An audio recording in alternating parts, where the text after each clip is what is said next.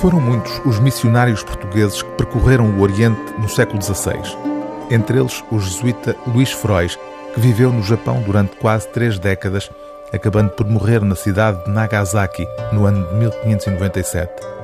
Este livro, tratado das contradições e diferenças de costumes entre a Europa e o Japão, que terá circulado em cópias manuscritas durante o período de vida do autor, só já no século XX viria a ser recuperado, depois de séculos votado ao esquecimento. O objetivo da obra terá sido fornecer aos missionários recém-chegados ao Japão um guia para costumes tão diferentes daqueles a que estavam habituados. Como explica o responsável por esta edição, estamos perante um manual de antropologia comparada. Luís Frois enumera ponto por ponto, fazendo jus ao título da obra, as contradições e diferenças entre a Europa e o Japão, sem qualquer tipo de julgamento.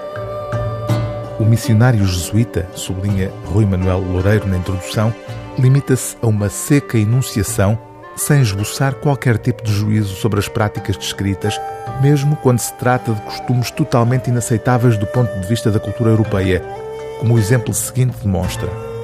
Em Europa, depois da criança nascer, raras vezes ou quase nunca se mata.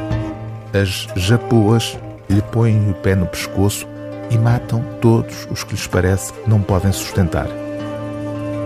Há desde os detalhes mais ínfimos, relativos à alimentação ou ao vestuário, aos mais surpreendentes pormenores de ordem social, como por exemplo um aspecto que revela aquilo a que se poderá chamar uma forma de emancipação feminina no Japão do século XVI.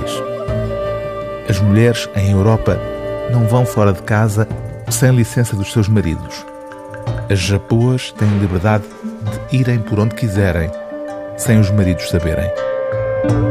O livro do dia TSF é Tratado das Contradições e Diferenças de Costumes entre a Europa e o Japão, de Luís Frois, edição de texto e introdução de Rui Manuel Loureiro, edição Livros de Bordo.